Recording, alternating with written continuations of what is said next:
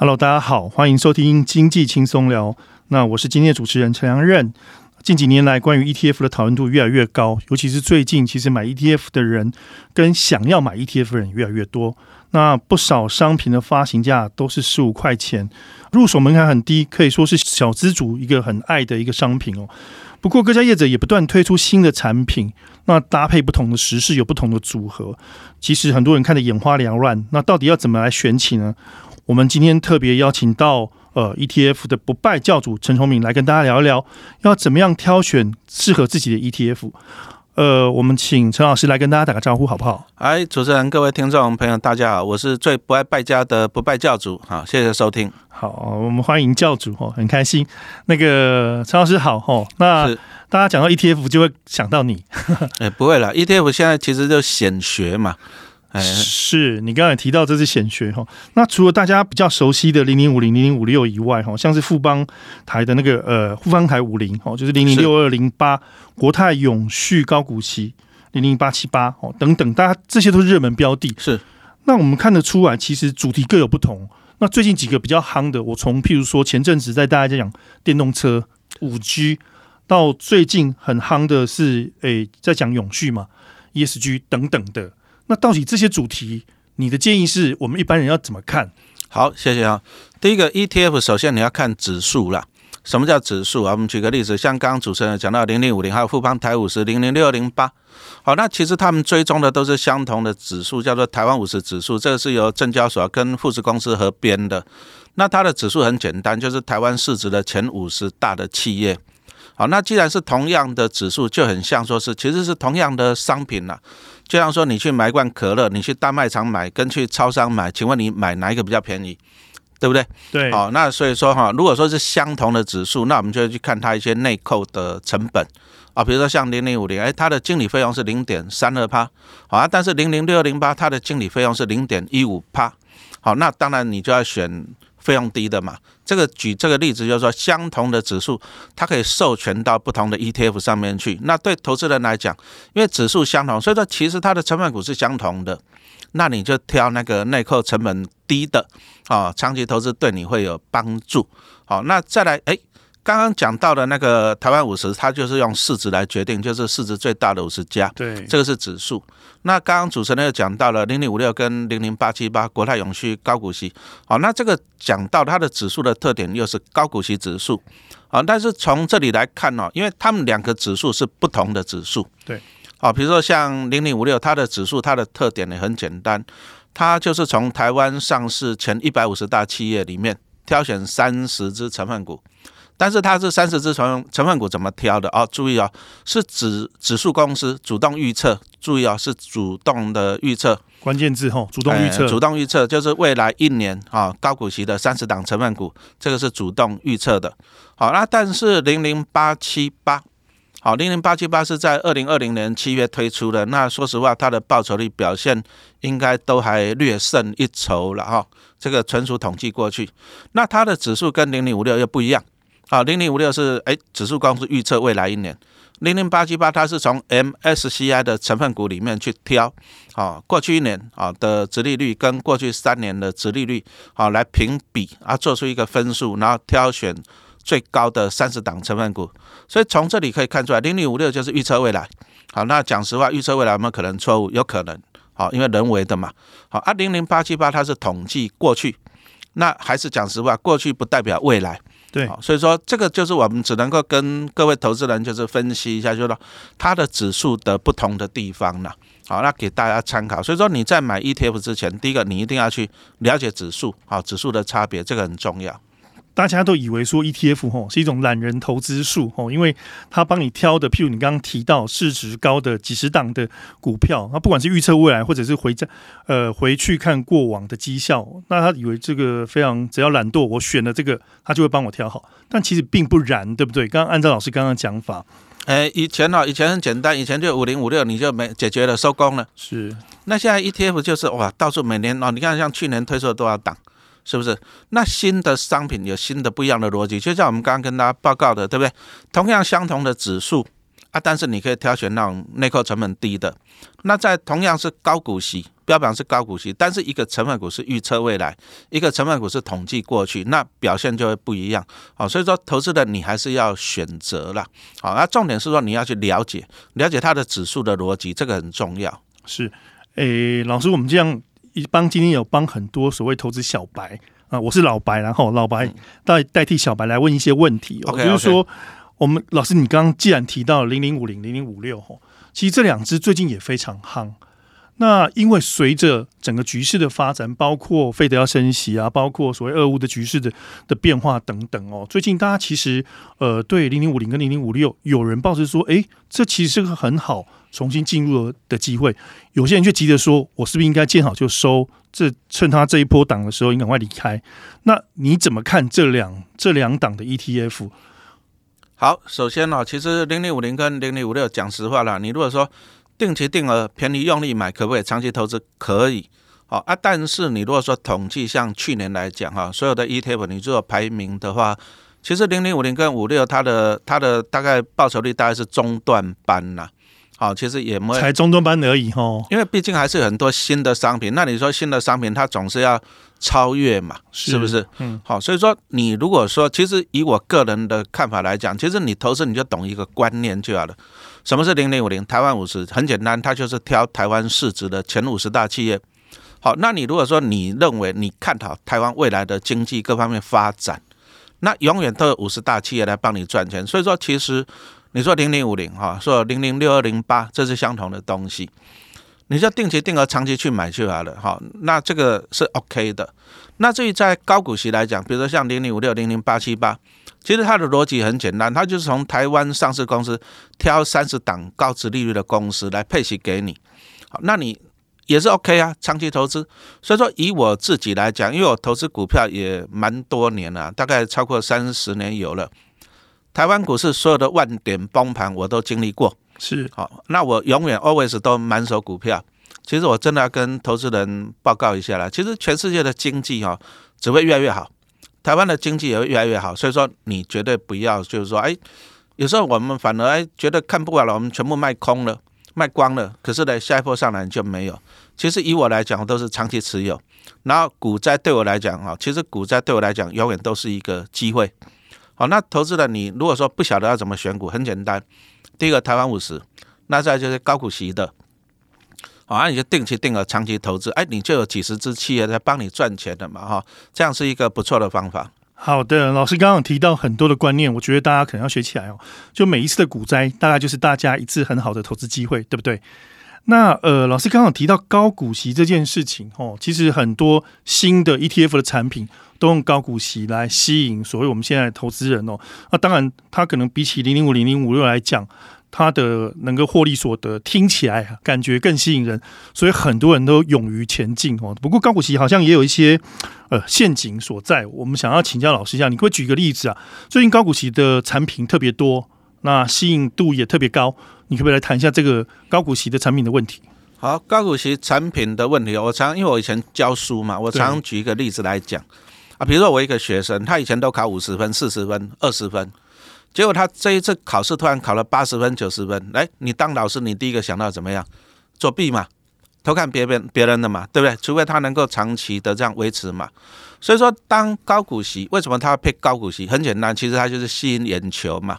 可是你要去看哦，比如说他过去，哎，前年配零点几块，去年配一块钱，今年可以配到两块钱，这个很像那个学生突然间考试爆发了嘛。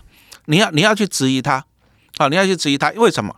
因为其实高股息它的成分股来讲，基本上变化不大，就是说去年、前年跟今年基本上变化不会太大的。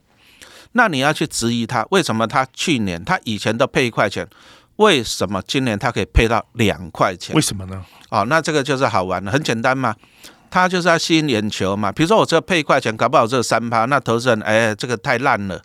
那我如果配两块钱呢，六趴、七趴，哇，这个马上吸引眼球了，大家会去追。那这个就讲到为什么他们可以这么做啊？其实这个也是目前啊，就是其实投资的你如果说参加高股息 ETF，你其实不要讲高股息，你参加 ETF 除息，你事后你拿到股利单，你给他仔细看一下，哎，很多人看不懂鼓励单对不对？对对，他的通知单嘛，因为看不懂。那很多人看到就是里面里面他搞不好分成四个部分呢。第一个鼓励收入，啊，第二个财产交易所得，第三个是公积金，第四个还有一个平准金。那其实正常的想法是这样，比如说我买进高股息 ETF，我领到的鼓励是什么？就是它三十档成分股，比如说配给高配给 ETF 嘛，那 ETF 拿到了再给我嘛。所以说理论上来讲，它就只有一栏叫做股利。啊，所以说你可以去看一下零零五零跟零零五六。其实它在以前，它配的百分之百都是股利，啊啊！但是最近几年，其实这个你们媒体去查一下就有了嘛。是。最近几年都会再出现一个东西，叫做财产交易所得，啊，都会出现这个东西。那为什么会出现这个东西？其实就是我刚刚讲的，我如果配一块钱只有三趴不迷人，那我还不如配两块钱，那我就有六趴了，就迷人了嘛。但是问题来了，如果说你股利只有拿到一块钱。你另外还要再多配出一块钱，你就要想办法从你的净值里面挤出来。其实大家都有听过一句话嘛，配息之来源可能来自本金嘛。是。好，那比如说像二零二零年到大家都知道股市整个都上来嘛，所以说其实这 ETF 它的成分股都有拿到，就是成分股都有赚到不错的价差，这个叫做财产交易所得。所以说投信其实就是把这部分的钱拿出来配给你。啊，就是你除了领到成分股的股利以外呢，他再拿最近这一两年赚到的价差再配给你，那好处就是说，你就看到哇，好大一包的股利啦。那其实你要注意一件事情，就是说，这个财产交易所的就算不配给你，也不会不见，因为那本来就是你的钱嘛，你的净值。好啊，但是投信他们其实，我我自己观察了，几乎每一家投信都这么做。为什么？因为目前的法规就是说没有限制，没有强迫，哦，就是说你揭露这么清清楚，对对对，没有强迫你在除夕前揭露，所以说投资的你只有看到说哇配两块好开心，可是你看不到里面搞不好有一块钱是从你的财产交易所得就是净值配出来的，你看不到。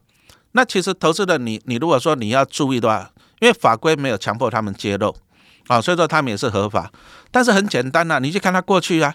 啊，以前都配一块钱，为什么今年可以配到两块钱？那如果说成分股的变变化不大，你你就要了解这个东西。所以说，投资人你自己还是要有做做功课了。啊，当然，如果说你们媒体可以去追，当然是追啊。如果说当然能够公开透明嘛，因为还有一些我刚刚讲的，有的还配公积金，有的还配平准金，那投资人真的是看得雾雾煞煞了哈。那还是一句话讲，其实投信他要的就是吸引你的注意。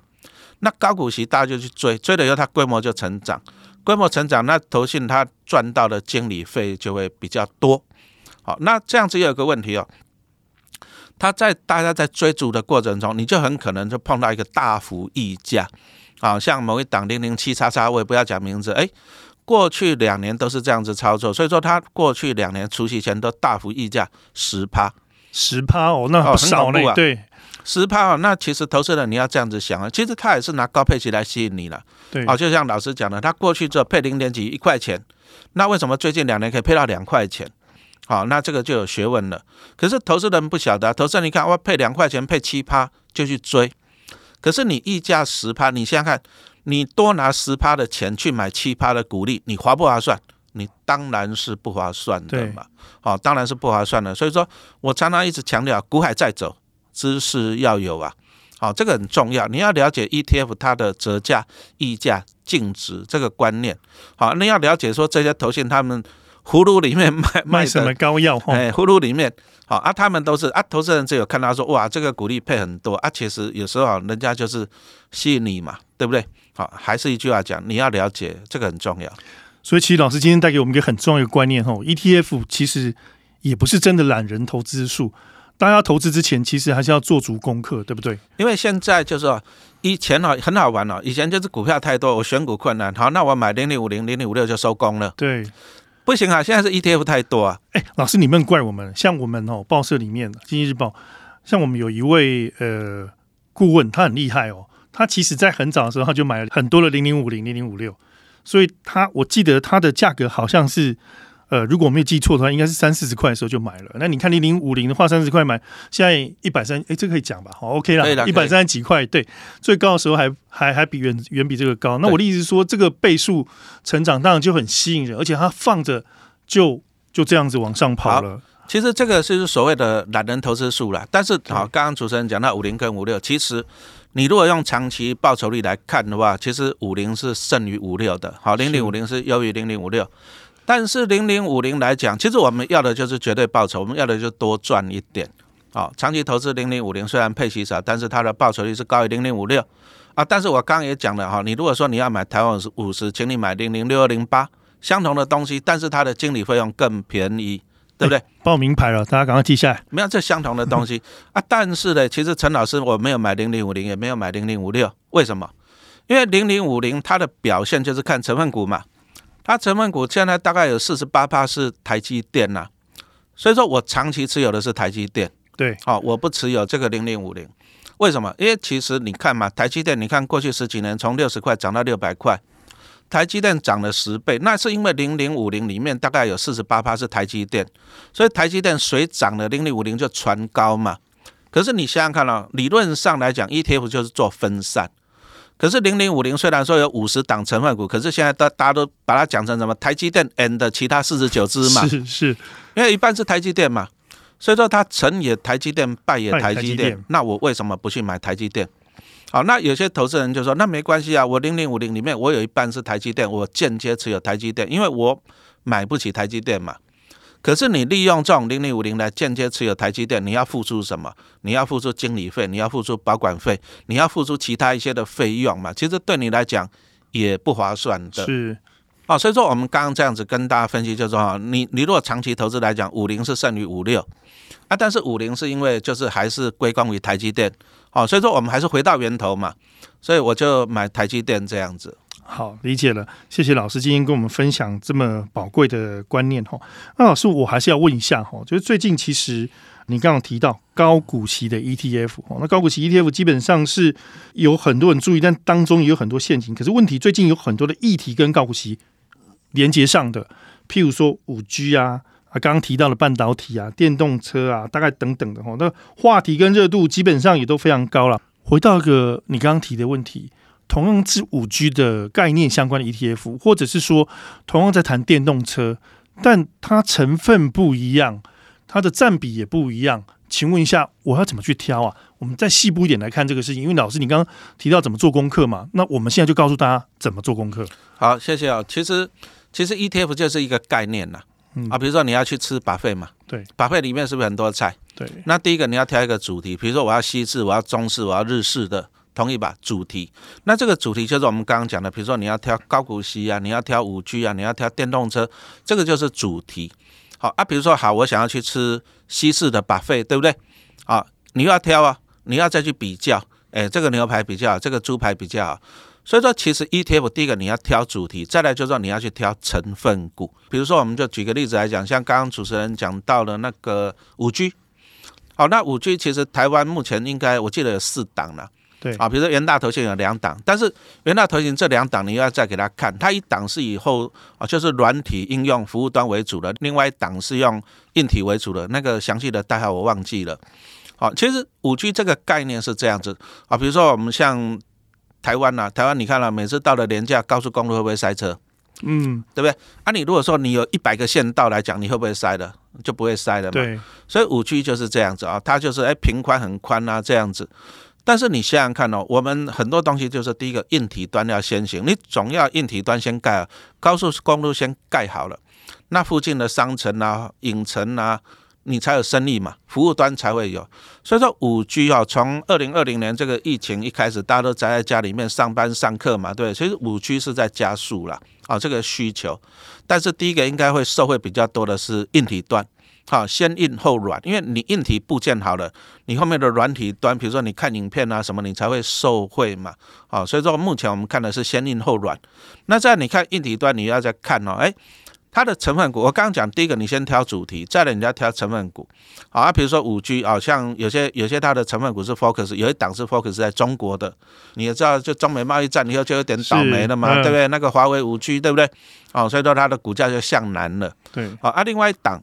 啊，比较远大的，它就是 focus 在海外的，啊，像美国啊、德国、欧洲的之类的，好，那你成分股如果是在海外的，那你可能你要注意到就是汇率。对，那不过我们还在提醒投资人，就是台湾的投资人还是喜欢领息啦，可是成分股是海外的，通常它一个特点，第一个通常配息配不多，啊，配息配不多，所以说成分股在海外的基本上比较少配息，这第一个。那第二个，台湾股市有涨跌幅十趴的限制啊，没有错。但是你如果说成分股是在海外的，就没有。比如说我这档 ETF 风险比较大，对不对？对，我这档 ETF 里面，我成分股如果有海外的啊，比如说像前一阵子脸书 Meta 曾经一天跌二十几趴呢，好，那元宇宙就受创啊。所以说你要去看那个成分股啊，啊，成分股如果是海外的，第一个你要考虑到汇率，再来就是海外股市它没有。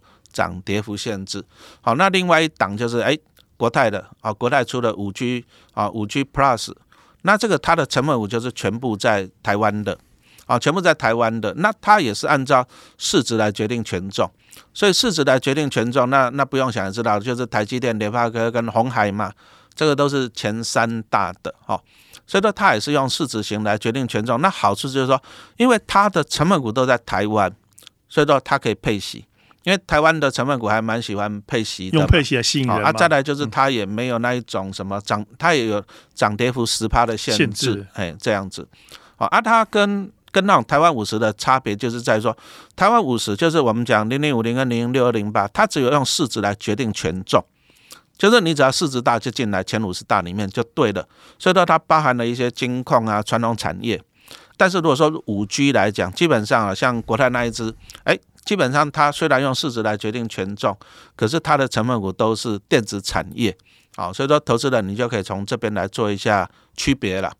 老师，你刚刚提到一个很重要一个呃概念哈，那里面有一件事情我还想特别请教你，就是说我们刚刚提到，譬如说成分，那成分里面可能会，譬如说我们讲说里面有呃前几大的市值，市值这件事情很重要，我们当然从市值里面去参考，说我们到底要不要去。买它来评估它这支商品的价值。那譬如说，我随便举个例子，我也不要讲两家公司啊，吼。譬如说，我们成分股去年很夯的航海王，一直到现在，航空海运各方面到目前为止，当然大家都还是很热的，而且在 ETF F 里面，可能呃很多散户都会注意到这样的 ETF 的商品哦。可是有些公司在这个期间你买了以后，产生了一些变化。譬如说公司经营权的问题呀、啊，那难免会遇到诶、譬如说家族的问题啊等等的，那这个对它的市值可能就会产生影响。又或者说有些公司它一拆为几，一拆为几，你遇到这个变化的时候，它其实对它市值的影响，诶、你有些不是那么了解的人是会有恐慌的。我不知道老师怎么看。好，这个第一个啊，第一个其实 ETF 它分第一个，第一个就是傻瓜型，就是哎，它就完全被动，是啊。另外一种就是讲的自选 Smart Beta 的，我们拿这个来做区隔哈。我举两档 ETF，纯属举例参考哈。好，第一个比如说就我们刚刚讲的零零五零，好，台湾五十，那它就很简单，它就是完全被动，它就是只要是市值前五十大，那当然要经过流动性的筛选嘛，对不对？它就选进来了。所以说，你说航运类股，哎，对不对？它只要市值够大，它已经要进到这个零零五零这里面成分股。好，经理人跟投信不主动挑选，这个就是所谓的完全被动了。好，完全被动这样子。那另外一个来讲啊，我们讲说，那后后面新的，因为毕竟零零五零这个指数就是算一点零版的，反正就是市值最大的五十家嘛。那后面新的商品，它就要二点零、三点零。好，纯属举例，比如说像国泰五 G Plus 零零八八一，它就是在加入一些门槛。啊，第一个你市值大是 OK，但是它会加一个门槛，就是你过去四季哦，你的 EPS 加起来要大于零，这个影响在哪里？我们举一个例子，像曾经是台湾之光的宏达电，有印象吧？以前它市值很大哦，股价一千三哦，所以说它一直在以前它一直在零零五零里面，对，好啊，但是呢，后来宏达电没赚钱了，可是它市值还是很大。所以说，他就在零零五零里面苟延残喘呐。那年代的讲真的，就是拖油瓶了。是啊，就是拖油瓶这样子。那这个也没办法，因为他零零五零的指数就用市值大，反正你市值大，所以说他就是挑市值。我不管你赚钱还是赔钱，我不管你配股利配多配少，你只要市值大，你就进来。哦，这个是台湾五十指数的特点。那当然，他运气也很好。为什么很好呢？因为台湾市值最大就台积电，最赚钱就是台积电。好啊，那所以说这个又牵扯到我刚刚讲的，那成也台积，败也台积，那你干脆去买台积。好，我刚刚是这样子讲嘛，对不对？像有一个有一个有一档，它其实现在百分之五十都是台积的样子。啊，现在因为后面后面出了所谓的台积电条款，对，从零零八五零以后就是出现台积电条款，就是说，就是政府金管会那边就是还是要求这个 ETF 的分散性，所以到后面台积电条条款就是说，你单一成分股你不得超过三十趴，是，所以从零零八五零后面的台积电的权重最高就是三十趴，是，好，那这个是从它以后的，那刚刚主持人讲的就是可能是标本高科技的那一些了，好，那再来就是。台积电条款把它讲清楚，再来就是前五大成分股的权重不得超过六十五趴。对，好，所以说后续的都政府有注意到这个问题，分散性的问题。那我刚刚跟大家报告就是说，第一个，其实它那个零零五零它是大概二十年前的产品，这个就是一点零版的，就是说你只要市值够大，我不管你赚不赚钱就进来。那后面新的商品它就会啊，比如说二点零、三点零版。他们都会加入了，比如说加入就是过去四季哈，加起来 EPS 要大于零，就是避免避免说啊，你没有赚钱了，可是你市值又高又够大，你就在 ETF 里面拖油瓶。好，所以说因为现在 ETF 商品真的是太多了，投资人你要去了解啊，了解这个的中间的一些眉眉角角啦。那当然我们讲实话了，我们讲实话，你闭着眼睛说，老师我闭着眼睛买零零五零跟零零五六可不可以长期投资？可不可以？可以。好，那你便宜的时候用力加码可不可以？可以啊，但是我提醒大家，就是说，因为零零五零，我们从去年来看，其实它的报酬率就是在中段班，中段班，好，中段班，因为它只是取一个中庸。那我们做这些研究，我们就是希望多赚一点了，啊，就这样子。所以其实除了零零五零跟零零五六，老师刚刚提到它的表现，其实在中段班嘛，表示说还有不少明星的商品，我们可以供我们来选择，只要我们大家做足功课。对，好了，老师再请教一下哈，那投资圈里面很常讨论到。存股哦，存股跟赚价差的议题啦，哦。那刚刚老师也有提到，那根据你投资多年的经验，ETF 到底适合是用存的呢，还是适合来做价差？你刚刚提到说，很多人其实用每个月来买的方式，那不晓得说在 ETF 这个部分有没有什么可以判断的方式？其实第一个，好，你要存股还是要存股？存股其实我们的定义就是零股利啦。对。好，零股利啊，再就是做价差。第一个，我常常这样子讲，就是说，没有最好的股票，只有最适合你的股票。啊，比如说你第一个，我年纪大了，我不想担那么高的风险。哦，我不想心脏蹦蹦蹦嘛。比如说，你看像那个二零二零年三月那时候，台积电也跌到两百出头嘛，对不对？金融海啸的时候，台积电跌到三十几块钱。好，就是说这种其实你要很多人都是只有看到说我要赚价差，我要高成长，可是你没有看到它的反向。哇，那个蛮恐慌的，波动很高。好，第一个，那第二个就是说，你如果说你你今天只是年纪够大了，我只是想要一个安稳的现金流，那很简单，你就买高股息的。好，那我们纯属举例，比如说零零五六来讲好了，对不对？好，那如果说大家投资股票久了，你会发现，以前台湾股市几千点、七八千点的时候，零零五六大概二十几块钱，还不到三十块，现在多了一万点了，哎，它也不过才三十三块，对。那什么问题呢？其实它的设定就是这样子，因为它把每年拿到的息都配出来，那甚至它最近几年还会配那个财产交易所的，就是一直把净值配出来，所以说你赚不到那个资本利得的空间了，因为他都拿高股息配给你，那你这个你不能讲它不好，而是说你适不适合这个商品，你想要选择什么样的获利方式？它的好处就是稳嘛，那我每年给你五到六趴嘛，那你就可以开始算了嘛，比如说我需要。五十万的生活费，那你就投资个一千万放着就好了，每年领息嘛。对啊，但是你要心理准备，就是说你可能你一千万十年后还是一千万，好，你要心理准备，就是说你买的是这样的商品，你要去了解它。但是你如果说啊，比如说我们刚刚讲的五 G 型的，其实五 G 型就是用市值来决定权重的啦。那最大成分股就是台湾市值最大的那一些嘛，那包含像台湾五十这一种的，啊，但是你要了解一个东西，好，我们刚刚既然讲到五 G 来讲。你如果说你觉得科技会不断的成长，五 G 这个需求会很好，你当然是可以长期去投资它，好，甚至像一些半导体的 ETF 啊，像什么啊半导体的 ETF，你也是可以长期投资的。可是你要想到这些电子、这些科技产业，他们可能配的息不不多了，像台积电它配的息都在大概两趴以下嘛，所以你买这些商品，你可能要心理准备，其实它给你的鼓励不会太高，对，不会太高，你要心理准备。好啊，但是呢，我们是希望说长期间我们赚到一个资本利得了啊。比如说，你看台积电之前从几十块涨到几百块，联发科也是嘛，对不对？哈，所以说你要了解你买的商品是什么东西，那它能够带给你的是什么样的东西，这个比较重要。所以说我常常讲啊，投资股票，第一个你要了解自己要什么啊，你了解了以后，你再去做配置。不过我跟投资人的建议其实很简单，你还是要做分散啊。比如说像市值型的，那纯属举例啊。比如说你，你当然第一个很简单，你就买零零五零跟零零五六，一各买一半，收工，好收工。那或者说，哎，你觉得说零零五零它它可能包含了那种传统产业跟金融股，好，那也可能包含不赚钱的公司嘛？那你还是看它五 G，好，纯属举例，那你买国泰的零零八八一。啊，纯电子，那你再搭配一个国泰的高股息零零八七八，我要的告诉大家就是说，我们要去做分散了，就是你除了市值型这种成长型的，那你再搭配这种高股息型的，好，你去做分散，长期来布局，这样会比较完整一点。好，呃，老师，你提到分散这个观念非常非常重要哈。那除了你刚刚提到分散方式以外，其实有不少投资人他分散的方法可能是我选国内。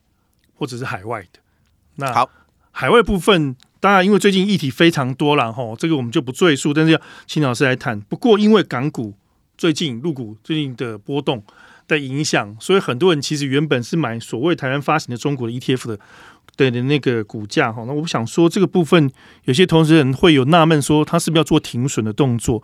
那选海外的 ETF 到底要注意哪些事情呢？好，谢谢啊。其实。停损这个东西啊，其实我常问大家一个问题：你买股票是为了赔钱吗？对不对？停损是赔钱的，没错吧？对。对，那你为什么需要停损？其实原因很简单：第一个，你道听途说，你去问名牌；对。然后第二个就是说，你没有能力去判断它，我不知道它会怎么样，所以说你才去做停损这个动作。但是你如果说你买的是 ETF，那 ETF 我没有分啊。第一个是圆形的，就是说它持有成分股的。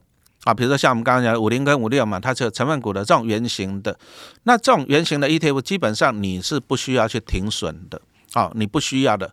那比如说香港港股啊，我们讲真的，这个这个人活得够久哈，你就会看到很多奇奇怪怪的事情了。你说像去年啊，之前就是因为一开始就要怪马云嘛，他就去炮轰中央嘛，结果蚂蚁被踩扁了嘛，对，好，啊，接着他们就一连串的监管嘛，没有错吧？啊，觉得中国去年真的是让人傻眼。他除了监管这种补教业者、监管这种哎网通网络业者以外，对不对？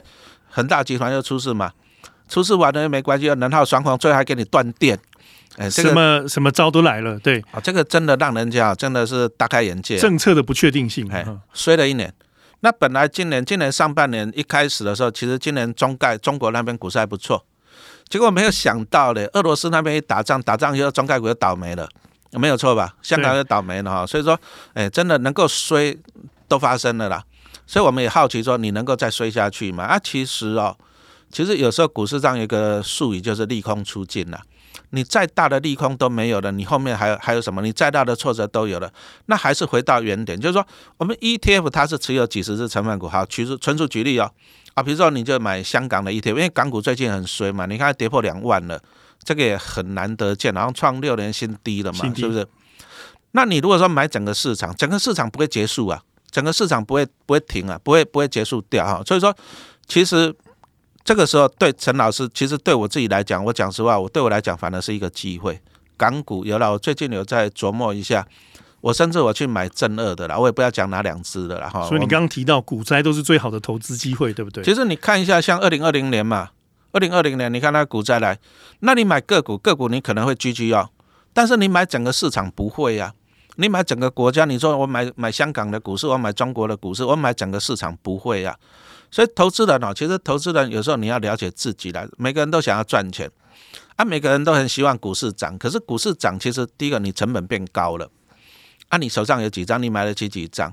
可是跌的时候，你反而不敢买，因为你买了以后，你看它天天都便宜，你你恐慌嘛？对，你恐慌嘛？那其实以港股、入股来讲，印象中大概是上个礼拜是最恐慌的。我们现在录音时间是二十二号嘛，对不对？对。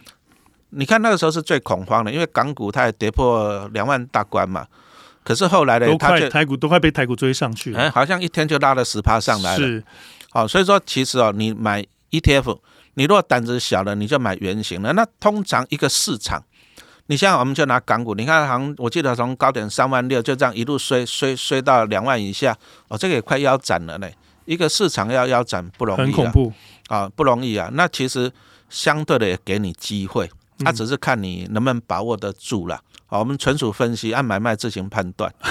陈老师刚刚给我们一盏明灯哦，大家如果听众有听到刚刚老师的话的话，其实要牢记哦，这个是一个很好的 moment。老师你自己有没有什么？你有买美股吗？你方便告诉我们美股的那个指标吗？OK 哦，其实美股你就看嘛，第一个就是像那个道琼，哦，那道琼那当然台湾你也可以去，很多台湾人，你比如说你在外国外付委托，你就买 DIA 嘛，对不对？啊，Diamond 的那。在台湾来讲，其实台湾我就买那个零零六六八了啊，ETF 啊，这个 ETF 那它就是道琼，道琼就是三十档成分股。那道琼虽然说它的名称是道琼工业指数，但是你要晓得，那是那个时代工业革命那个时代产生的指数。其实你看道琼的成分股现在都是名称必须的，可口可乐啊、麦当劳啊、CM 啊那一种的，对不对？啊，所以说道琼啊，你就把它当做那种民生的。那股神巴菲特讲的不是我讲的，他说本世纪啊可以看到道琼指数上百万点。好，巴菲特跟陈崇明老师的双重保证啊，大家听好了。好，那所以说像那个道琼，那你你最简单你就买国内的，好，你买国内的或者你去付委托去买，这第一个。那第二个来讲，我是有买那个费城半导体指数了。嗯，那费半指数你在台湾你也可以买到零零八三零，哎，好像这两家零零刚刚那个道琼国泰，哎，都国泰的。对，零零六六八跟零零。八三零，好，那半导体为什么我去 focus 在半导体？因为其实台湾最主要的产业就在半导体，对，啊，所以说其实以费半指数跟台湾的联动是最高的，好，那再来就是其实我书上也有去统计了，啊，纯属统计，就是说你如果说费半指数在短期内崩跌二三十八，其实费半最近也跌了二十几趴了，啊，从高点下来，那你如果说长期持有，大概半年到一年。啊，那个胜率很高，非常非常非常的高，我只能这样子讲。那为什么想做费半指数？其实，其实大家想一想嘛，我们所有的科技进步，你都需要 IC，所以说其实半导体这个产业应该未来还是不看淡的啦。对，其实投资股票有时候很简单，就是说你如果说抓到一个产业持续成长，那我请问你，科技进步是不是都需要 IC，需要半导体？对不对？所以你看台积电，它就不断的在扩厂扩厂嘛。那这个就是一个蓝海市场，因为它的需求不断的增加，那你就去挑最大的、最好的公司嘛。那你如果说你选股有困难，很简单，那你就买 ETF。